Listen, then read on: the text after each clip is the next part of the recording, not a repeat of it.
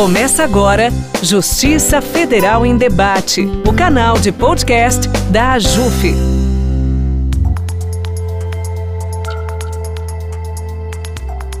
Olá, ouvinte, este é o Justiça Federal em Debate, o canal de podcast da Associação dos Juízes Federais do Brasil.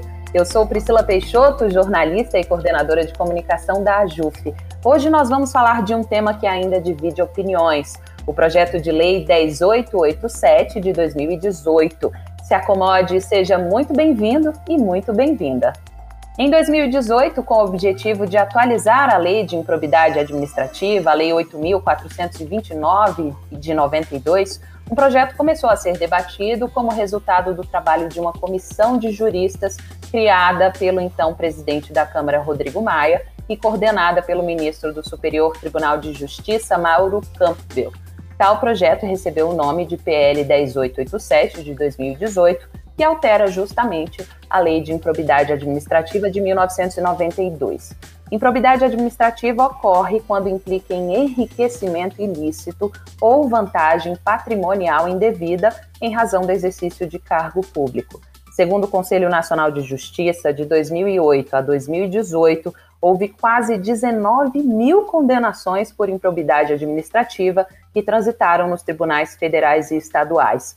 Atualmente, esse projeto de lei aguarda a deliberação de uma comissão especial para depois ir a plenário. A fim de acompanhar esse tema, a AJUF criou no ano passado a Comissão de Acompanhamento do PL 10887. Esse grupo é coordenado pelo juiz federal Tiago do Carmo Martins, com quem eu converso a partir de agora aqui no podcast Justiça Federal em Debate. Olá, doutor, muito bem-vindo ao nosso podcast. Muito obrigada pela disponibilidade do senhor. Olá, Priscila. Também fico muito contente de me dirigir a você e também os demais juízes e juízas federais do Brasil. Bom, doutor, para a gente situar o nosso ouvinte, eu gostaria de saber com o senhor quais são as mudanças propostas nesse PL 10887 de 2018 para alterar a lei de improbidade administrativa. Olha, são muitas as mudanças propostas, mas eu destacaria duas fundamentais na versão original. A primeira delas é a extinção da improbidade na forma culposa e depois o alijamento da entidade lesada do processo de improbidade administrativa. Com a aprovação do PL, a prerrogativa de entrar com uma ação de improbidade seria exclusiva do Ministério Público. E o ente lesado, seja a entidade central, uma autarquia, uma fundação, passam a não poder mais entrar com ação de improbidade. E há também um destaque positivo, que é o maior detalhamento das circunstâncias e dos requisitos que envolvem o acordo de não persecução civil, um tema que hoje é carente de regulamentação.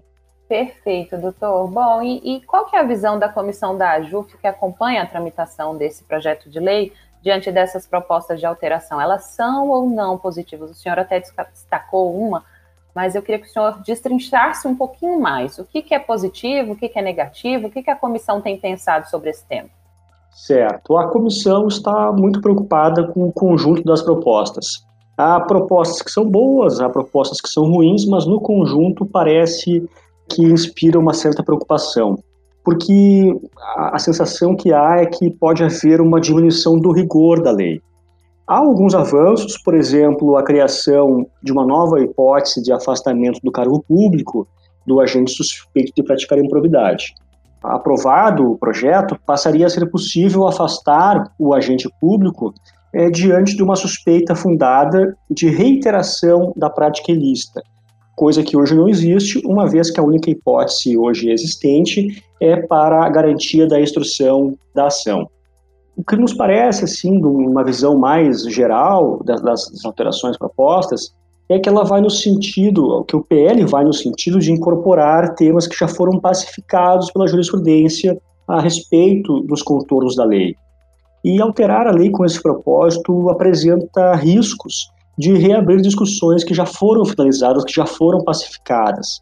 Há também uma percepção no Congresso, manifestada por alguns parlamentares nas audiências públicas que são conduzidas para discutir o PL, e também nas razões que fundamentam o PL e o substitutivo, é, no sentido de que há um certo excesso na aplicação da lei de improbidade, seja pela propositura de muitas ações, seja pela existência de condenações que são tidas por pouco objetivas, calcadas em critérios muito subjetivos, muito fluidos. E com isso, pode-se recear que o substrato que está permeando essas discussões no presente momento leve a uma suavização do regime de proteção à probidade, o que teria efeitos sensíveis no enfrentamento à corrupção. Maravilha, doutor. Excelentes explicações. Inclusive sobre isso, né, essa questão de alterar o que já está pacificado. No ano passado, o deputado federal Carlos Zaratini apresentou uma emenda a esse projeto de lei que altera né, o projeto original do deputado Roberto de Lucena. Qual que é a avaliação do senhor sobre esse substitutivo? Olha, o, o substitutivo tem gerado muita preocupação. Ele importa, na essência, numa verdadeira revolução na lei de improbidade.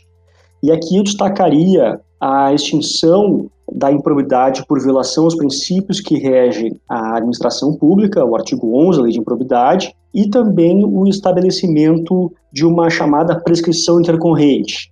Caso aprovada a, a proposição na forma do substitutivo, entre o ajuizamento da ação e a condenação final, trânsito em julgado, não poderia ocorrer um prazo maior do que cinco anos. Ou seja, a ação precisaria transitar em julgado em cinco anos.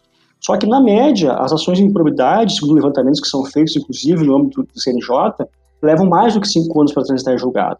Então, isso faz temer com que nós não tenhamos, em médio prazo, mais condenações válidas em ações de improbidade administrativa. Além disso, a extinção do artigo 11 é particularmente importante, porque é esse dispositivo que fundamenta 40% das condenações por improbidade. E também nós temos é, disposições no substitutivo que fragilizariam o regime de ressarcimento ao erário e também que dificultariam a decretação da disponibilidade de bens. Há também é, algumas regras no substitutivo que criam ônus financeiros para a autorização, como o pagamento de honorários de sucumbência e até mesmo a possibilidade de condenação em perdas e danos. A percepção, no geral, é que essas disposições tornariam mais difícil a punição daqueles que efetivamente são responsáveis por atos de improbidade, bem como a recuperação dos valores que foram indevidamente recebidos algo extremamente prejudicial, né, doutor? E existe alguma expectativa de, de, de votação dessa emenda?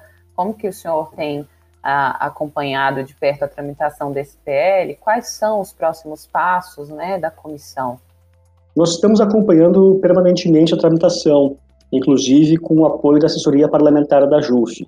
A informação mais recente que nós temos indica que o relator da proposta gostaria de levá-la ao plenário quanto antes, mas ainda falta um acordo de líderes partidários nesse sentido.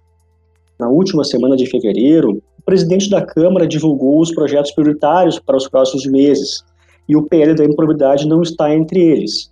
Isso é positivo, pois o PL 10887 precisa de uma maior reflexão e maior debate também. Muito bom, doutor. E com relação ao trabalho da comissão, o grupo pretende apresentar alguma nota técnica ou algum documento acerca dessa discussão, aproveitando esse tempo, né, que o projeto está parado, digamos assim, não foi pautado para plenário. A comissão vai desenvolver algum estudo, até para embasar a, a discussão dele no Congresso Nacional?